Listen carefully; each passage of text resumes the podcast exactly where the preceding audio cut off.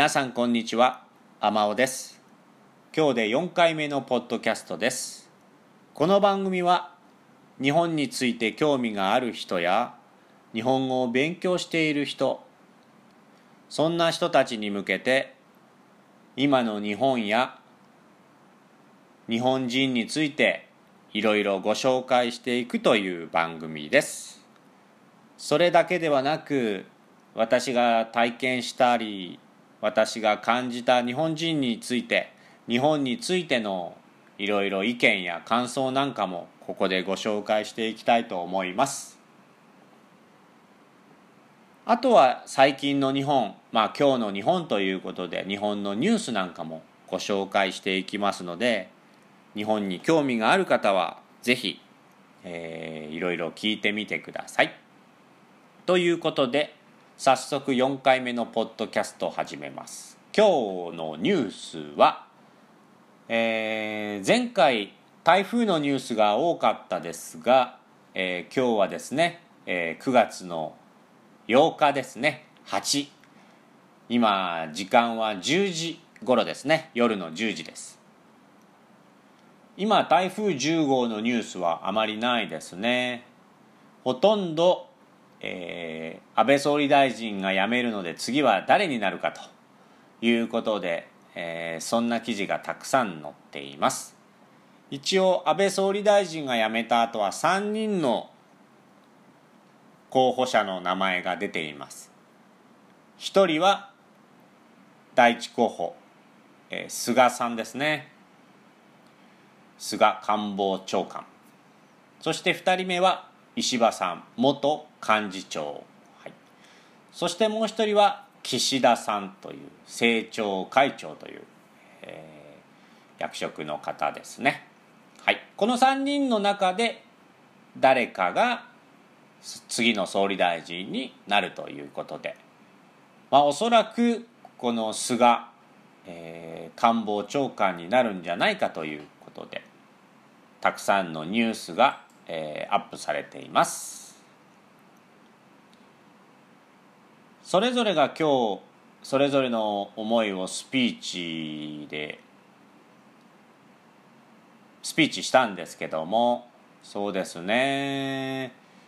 私がそれぞれの話を聞いた感じですとうんまあ安倍さんがやってきたことを引き継ぎながらも、まあ、今のコロナ対策をして経済的にもまあバランスのいい感じで、えー、この日本を作っていくということで発表があったりそれから東京にね、えー、みんなが集中するのは避けると。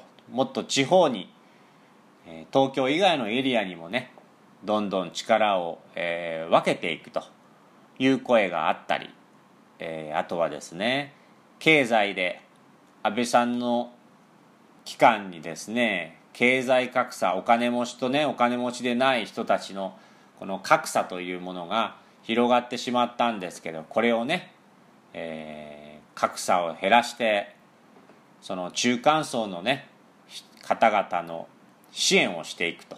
そういった声もそれぞれ上がっていますね。はい。まあこういったスピーチはありますけど多分もう菅さんになるんじゃないでしょうか。私はまあ私だけじゃないですけど、えー、そう思っている方が多いと思います。詳しくね、えー、知りたい方はまあ、えー、日本のヤフーニュースなんかにもいろいろ載ってますので記事たくさんありますので見ていただければと思います。はい。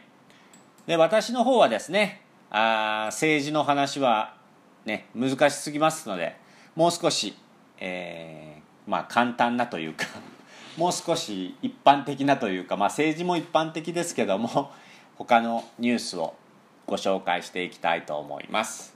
まあ私のレベルでニュースを紹介するとこれですね今日のライブドアニュースのランキング1位飛行機の中の飛行機の中でマスクを拒否したマスクをしないといった方のせいでえー、飛行機が急遽途中で着陸して男性客を降ろしたというのがランキング1位のニュースになっておりますね。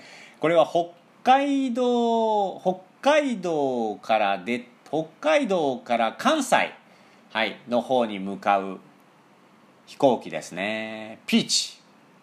新潟空港にまあ臨時で着陸したそうです。なぜ途中の新潟空港で飛行機を降ろしたかというとマスクをつけないマスクを拒否した男性客が、えー、客室乗務員に威圧する、はいえー、トラブルがあったためということで、えー、ニュースになっていますね。これはとんでもないですね。マスクをしないで客室乗務員を威圧してトラブルを起こして飛行機を途中で降ろしたんですからね。はい。まあ機長機長ですね。パイロットが乗務員を通して、えー、降りるように求めたけ求めて男性はそれに応じたということだそうです。これトップニュースになってますね。はい。今日の。これはどうなんでしょうね。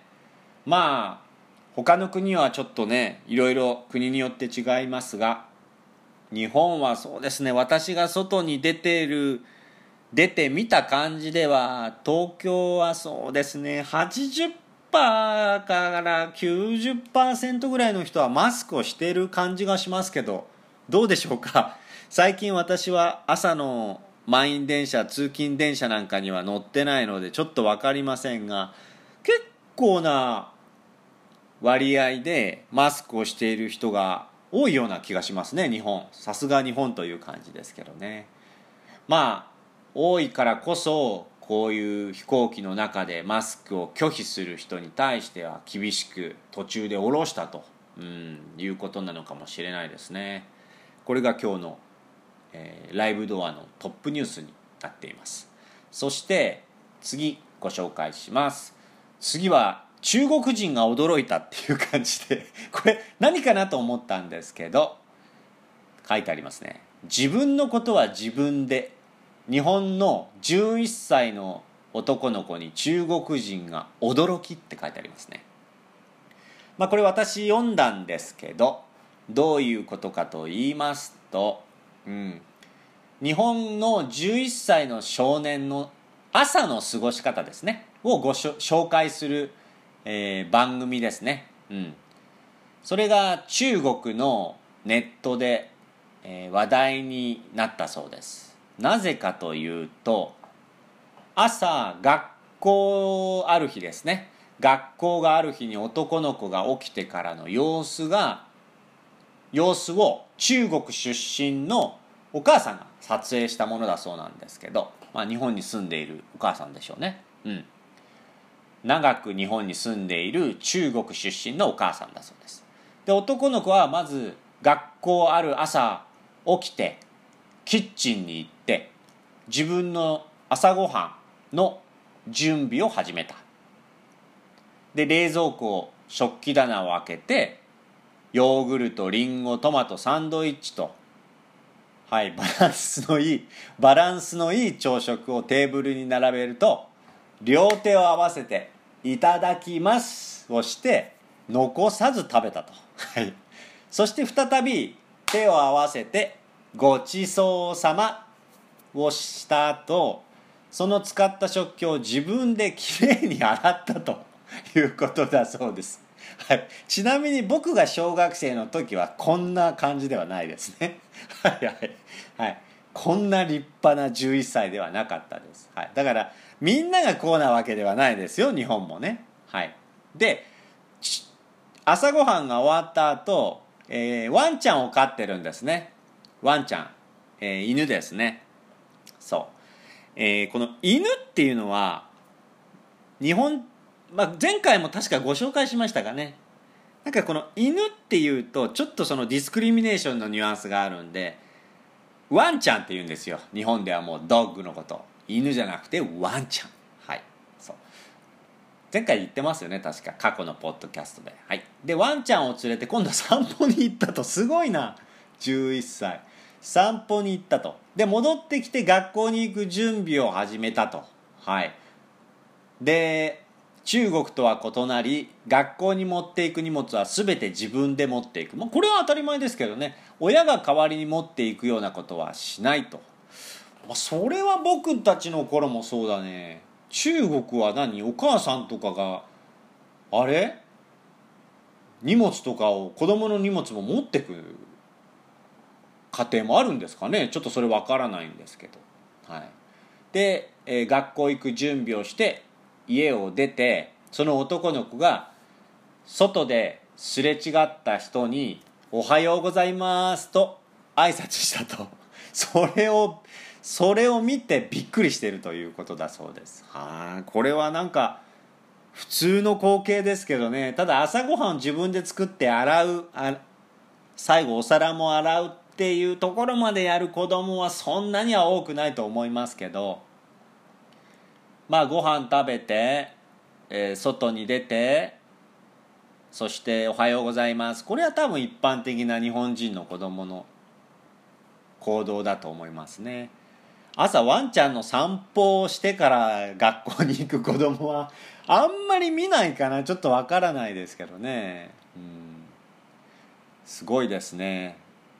そんな男の子の小学生の朝を紹介してこの自分のことはできる限り自分でやるというこの教育 education が中国の家庭でも大切ではないかということで話題になったそうです。はい、これは面白いですね。はい。そうですね。あとはですね、前回のポッドキャストでもご紹介しましたが、車の中に子供たちを置いて飲みに行っていたお母さんのニュースは、まあ、まだランキング4位ですね。うん。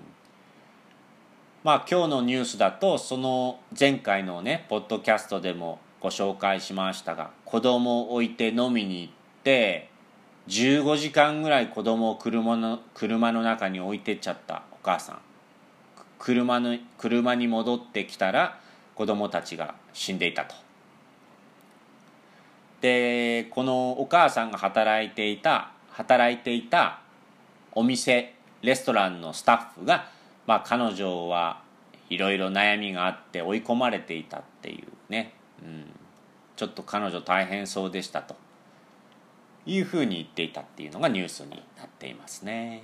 はい、あとはそうですね今日サンフランシスコの方と昼間僕話したんですけどサンフランシスコの人はあまりエアコンがないとエアコンが必要ないとエアコンディショナー。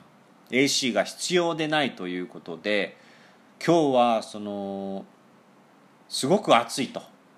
まあいろいろ今山火事ねあの辺エリアで起きてますしね、えー、すごく今日は週末から今日にかけてすごい暑かったということで暑そうにしてましたね。でエアコンの話をちょうどそのアメリカ人としたんですけどもうね先日日本でも新潟で41度とか静岡県浜松市で41度とか今までにないくらい日本もちょっと暑くなってきてますんでやはり多くの家でエアコンを AC を使っていますね。で今日のニュースはネット通販、まあ、ネットショッピングで一番危険デンジャラスな、えー、電化製品ですね。失敗談が多いのはエアコンだということでニュースになってますね。ネットで買ってはいけない家電。家電というのは漢字は家の電気の電って書くんですけど家電。これはまあ電化製品ですね。テレビとかエアコンとか洗濯機とかラジオとかプリンターとか。家電っていうんですけどね。ネットで買ってはいけないネットショッピングで買ってはいけない家電はエアコンだと。一番失敗したと声、えー、よく聞くのはエアコンだそうです、うん、そうか。分かりました。これはなぜかというと自分の家の状況によってそのエアコンを取り付ける工事代金。その取り付ける代金がすごく変わってしまうからだそうです。例えば安いエアコンを買ってもこの家だと工事をするのにすごく安くできるけどこの家だとこの安いエアコンはすごく高くなってしまうと。その取り付ける料金が大きく変わってしまうということだそうですね。それはありますね。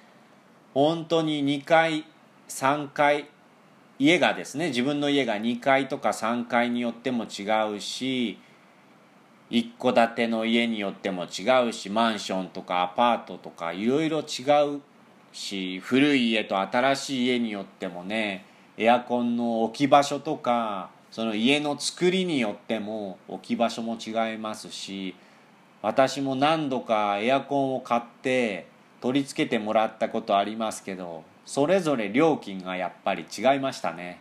うんまあそういったトラブルが多いそうですね。はい。まあもう今年はまあまだ私今日も使ってますけど 今年はもうね暑くて今エアコン買う人はあまりいないかもしれないですけどぜひ日本でエアコン買う方注意してくださいね。はい。でね去年でしたっけ？何年か前でしたっけ？フランスとかでもものすごく暑くなって最近でもイギリスでもものすごく暑くなったということでエアコンもともと使わない国なんかもね今後エアコンを使う国が増えてくるんじゃないかという声が上がっていますけども実際フランスとかイギリスの人に聞くといやエアコンは売れないんじゃないかって 言ってましたね。そういうもんなんですかね。すごく日本人からしたらエアコンはすごい便利なものなんでね。暑いんだったらつければいいのにって思いますけどね。なかなかやっぱ他の国にそういった文化はまだまだ行くには時間がかかるかもしれないですね。そうですね。あとはまあ韓国のニュース。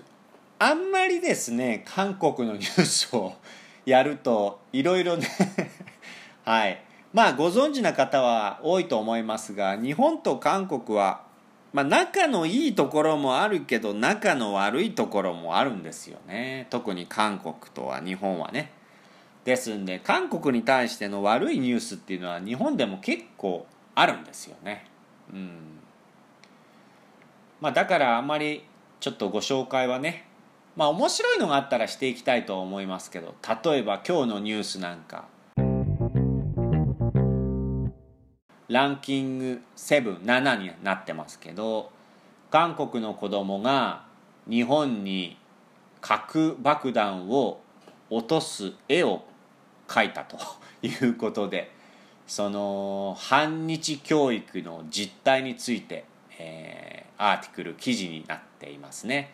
この反日教育っていうのは反日ですね。やはりこの日本に対して、えー、よく思っていないこうした方がいいと日本に対して強く、えー、メッセージをね、うん、持っている、えー、考え方ですね。反日反日。反日教育っていうのはそういった教育です、はい、特に韓国ではそういった反日教育ということで日本に対しての、え、教育をしているということでねよく日本のニュースなんかに出ますけども。まあそれは韓国の方からしたら反日とかいうことではなく真実に対して日本がやってきた悪いことについて勉強してるだけだと。その2つの方向が一方通行なんでいつも揉めてる感じですね。はい、ちなみに私はもう何回も韓国に行ってますし韓国の友達もたくさんいますので、うん、そしていつも冷蔵庫にはキムチが入ってますし、はい、コロナが終わったら韓国に行きたいなと思っています、はい。まあ、政治はね日本の政治と韓国の政治でいつも揉めていますけどもまあ結構ねそういった日本が好きな韓国の方もいますし韓国が好きな日本の方も多いですしね。まあ政治と一般的なその距離なんかもあるしちょっとねでも最近やっぱり韓国の若い人たちが少し日本離れしてるというか日本に対してね、うん、あんまりいい感情がないという人が増えているっていうのをよく実際韓国の方から聞くんで。なんかこの日本語を勉強している人がしていることを他の韓国人に言えないとか。日本に旅行行きたいんだけど他の韓国人に他の人には言えないと。こっそり行くしかないとか。そういう方もいるそうなんで僕はちょっとびっくりしていますけどね。うん。まあ日本と韓国についてはずっとこれが続いてますしこれからもまだまだ続くと思いますので、うん、まああんまりきつくならない程度のそういったニュースなんかもね時々ご紹介していきたいと思います。今日はこれぐらいで勘弁してください。すいません。はい。そうですね。うん。あとはですねそうですね。ちょっと前回ご紹介できなかった面白いニュースがあったんで2つほどご紹介しますね。1個はですねはい。専業主婦という言葉が日本にあります。専業っていうのはもうそれ専門ですね。それだけ。それだけをやるっていう。それその仕事だけをやるっていう意味です。専業。で主婦というのはえー、 housewife ですかね。 English で。 housewife ですかね。主婦。はい。奥さんですね。まあ専業主婦というのは外に仕事を持たない外に仕事に行かないで家のことをやる。で家のことっていうのは日本語で家事と言います。家の家事。家のことは家事ですね。例えばまあ子育てもそうです専業主婦。家の掃除をしたりご飯作ったり、えー、買い物に行ったり洗濯したり子供の面倒を見たりっていう。その代わり他の仕事はしないという。専業主婦と。まあ昔は専業主婦がね結構普通だったりした日本ですけども最近ではなかなかえー、専業主婦をできる家庭はどんどん少なくなっています。それはまあ2つありますね、えー、日本が少し貧しくまあ格差はあります。お金持ちはお金持ちで増えていますが貧しい人中間層はどんどんね、えー、もう増えています。ちょっと今分かりにくかったですね。お金持ちはお金持ちで増えていますが貧しい人がすごく増えています日本は。はい。中間がだんだんなくなっている感じです。要は格差がすごく広がっている。お金持ちとお金持ちでない人の格差がすごく広がっていると。いうことです。ですので専業主婦がすごく少なくなっているということです。で専業主婦になるためになれると思うハズバンドご主人夫の年収1年の給料はいくらかなということで記事になってますね。すごいなこれ。はい。じゃあ早速いきましょう。専業主婦になれると思ういくら夫がいくらハズバンドがいくらご主人が1年間給料を稼いだら専業主婦になれるか。アンケート結果は600万円が21%はい。そして500万円が 19%700 万円が 15%800 万円が14%となったと。つまり500から800万円がで約7割ということなんで500万から800万円ぐらいじゃないかということで声が上がっていますね。はい。今、年収だと300万とか300万以下とか、え、そういった日本人がすごく増えてますので、やはり専業主婦で奥さんが働かないで入れるご主人の1年間の給料は500から800はないとなということですね。こんな声があります。えー、例えば600万円あれば子供1人で満足な暮らしができそうとまあね昔は子供が5人6人7人とか今のフィリピンみたいにですねすごく子供を多く日本人も産みましたけどもね最近ですとやっぱり1人とか2人がすごく多いと思いますね。うん、600万円あればある程度は余裕を持って生活できると思うと。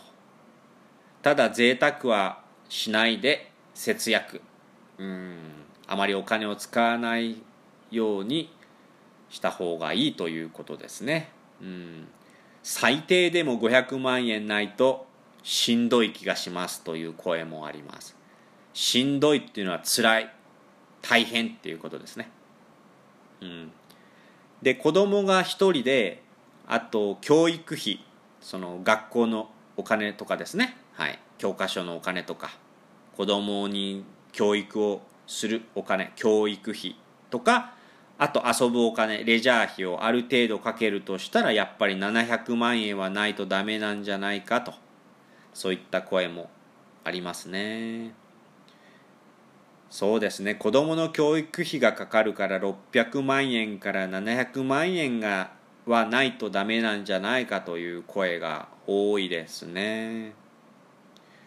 そしてなんと、えー、1000万から2000万円は必要だと。専業主婦になるためにはご主人が1000万から2000万円稼がないと無理なんじゃないかという声があります、えー、その理由は東京でまあそうですね東京っていうのが大きいよね。東京で家賃レントを払いながら子供を私立の学校に行かせたら1000万円では全然足りないから、うん、子供にいい教育をさせて東京に住むとなったら2000万円はいるだろうと、うん、そうですね。あと家のローンを払って車も買ってさらに貯金をするとなると、えー、1000万円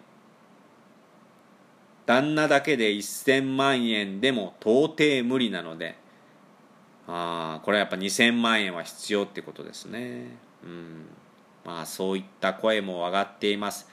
東京など家賃が高いところに住んでいたり子供をね私立、まあ、そのパブリック公立のに行かせるかそういった私立に行かせるかっていうことで、えー、教育のお金が変わってくるので、はい、子供をいい学校に行かせるならもっとお金が必要でしょうということですね。はいちょっと面白かったんでこちらの記事を取り上げてみました。はいもうちょっともう一個ぐらいいけるかな。じゃあ最後。風俗のニュースです。風俗。これ風俗って何回か調べてるんで 調べてるっていうのはあの英語ですね。ちょっと待って。風俗ってちょっと待って今調べますね。何ですか？風俗って要はそのセックスビジネスですね。はい。セックスビジネスで大丈夫ですかね？ちょっと待ってください。風俗って英語で言うと何でしょうかね？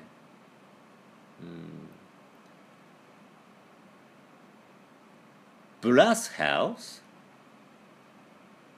難しいね。エスコートサービスエスコートサービスかな？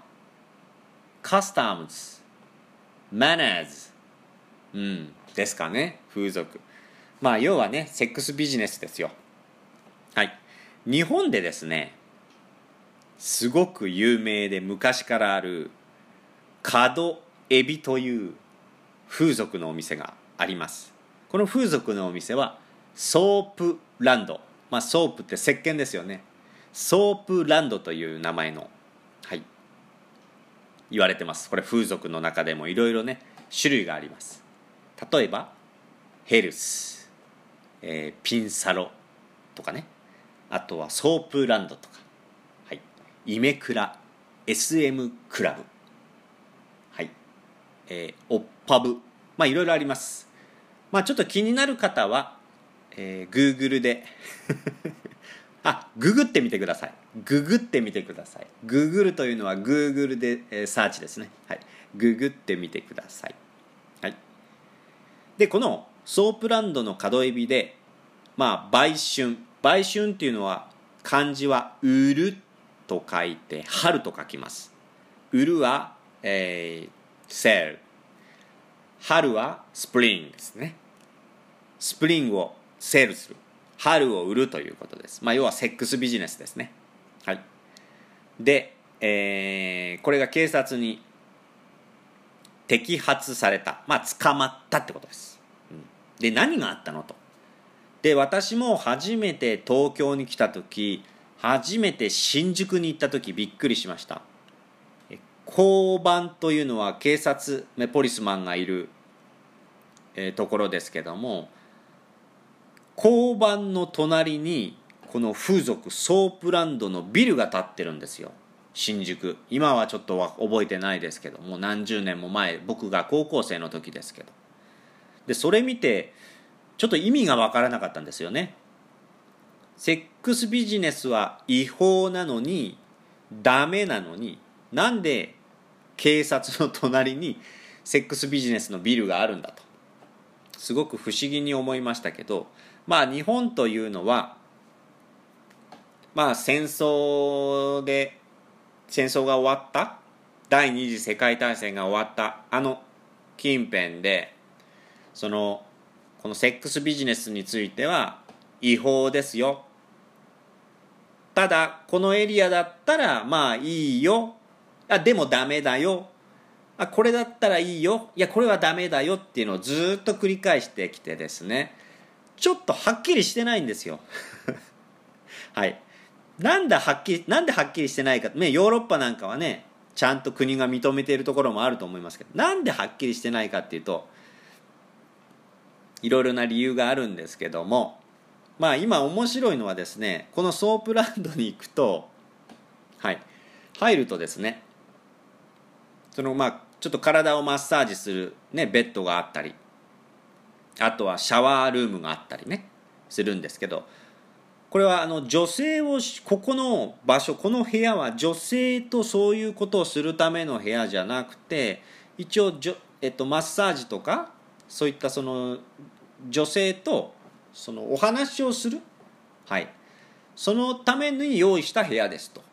でその後の行為その後の行為、まあ、セックスに関してはそこの2人が決めたことだからビルのそのオーナーとか私たちは関係ないですよと。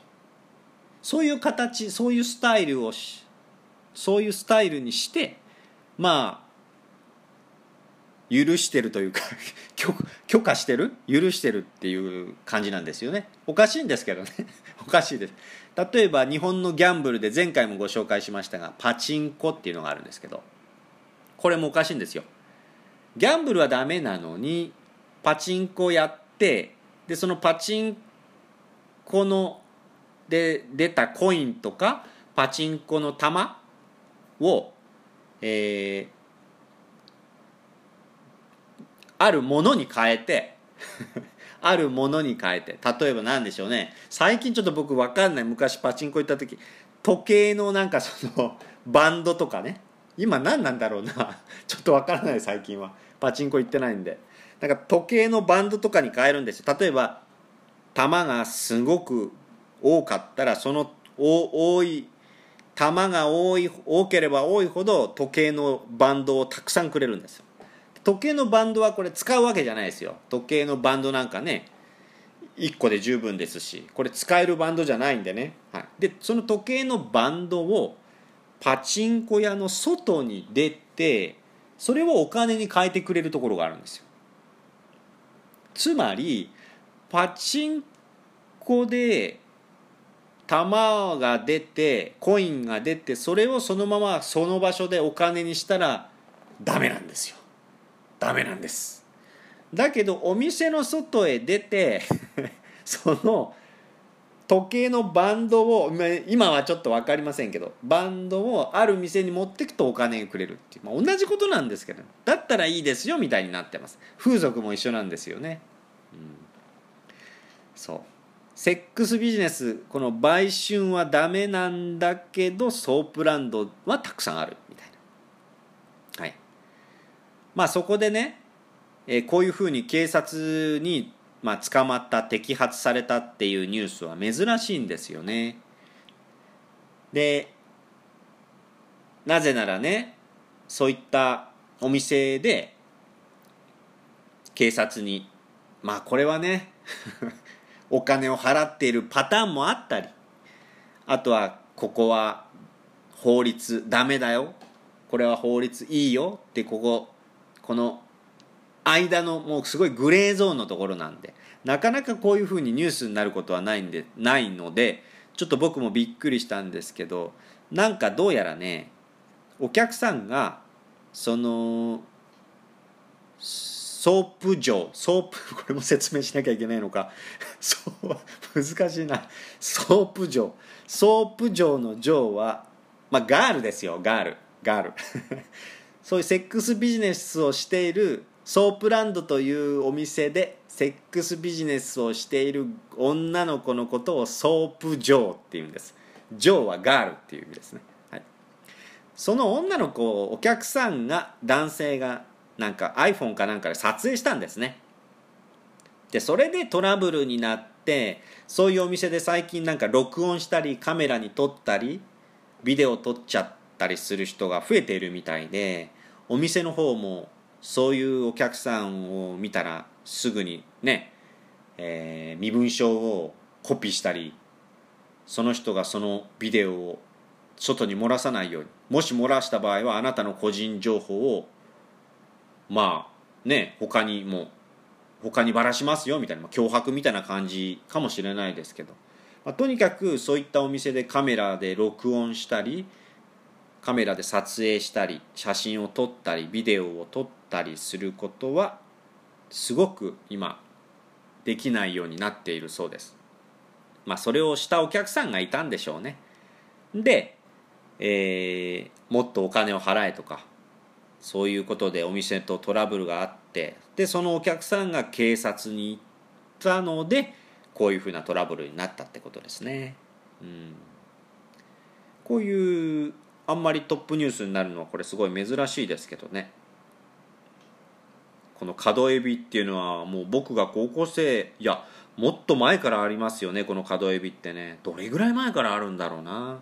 ちょっと分かりませんけど。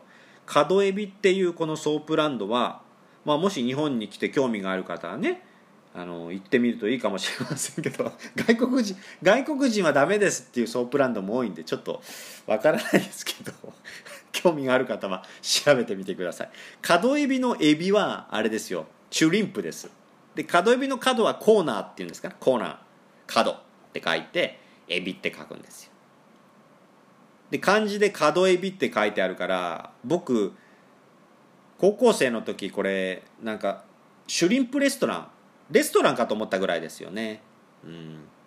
でクラスメートの女の子に「なんかいいレストラン知らない?」って言われたんで美味しいエビが食べれるよって言ってこの角エビを紹介したことがあるんですよまあ冗談でねそしたらそのクラスメートの女の子が友達と連れて友達を友達を連れてこの角エビソープランドに行ったらまあレストランじゃなくてソープランドだったっていうことで次の、えー、日にすごく怒られた記憶がありますね すみません。ちょっと僕の思い出を入れましたけど。まあそんなこんなそんなこと言っているうちにもう38分なんで今日はこの辺でいいですかね。はい。ということでこれなんだろうな。今の日本について紹介できてるのかな僕。ちょっと分かりませんが。まあたまにはいいですよね。まあ実際の日本についてどんどんこういった感じでね、えー、海外の方にも知っていただきたいので気になる方は角エビで検索してみてください。ソープランドで検索してみてください。日本に来てねそういったお店に行きたい方はぜひ、えー、写真撮影とかビデオで録画したりすることはやめた方がいいと思いますよ。はい。ということでございまして、えー、4回目の「えー、アマオのポッドキャスト」この辺でお開きとさせていただきます。それでは皆さん今日も聞いていただきありがとうございました。おやすみなさい。また会いましょう。それではどうも。おやすみなさい。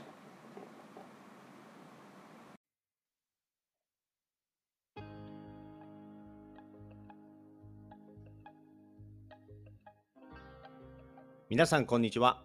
アマオジャパンのアマオです。このポッドキャスト番組は、日本に興味がある方や、日本語を勉強している方へ向けて日本のニュースやトレンド、話題になった SNS や記事などを皆さんにご紹介していくポッドキャスト番組です。できるだけ優しい日本語で皆さんにご紹介していきますが、ちょっと難しかったり聞き取りにくかった時は、ポッドキャストを何回か聞きながら、リスニング練習に使っていただけると嬉しいです。もちろん何かをしながら気軽に聞いていただければと思っております。ニュースの内容については、私のアマオジャパンというブログでですね、ご紹介したトピックやニュースについてのリンクなどを載せておりますので、そちらからチェックしてみてください。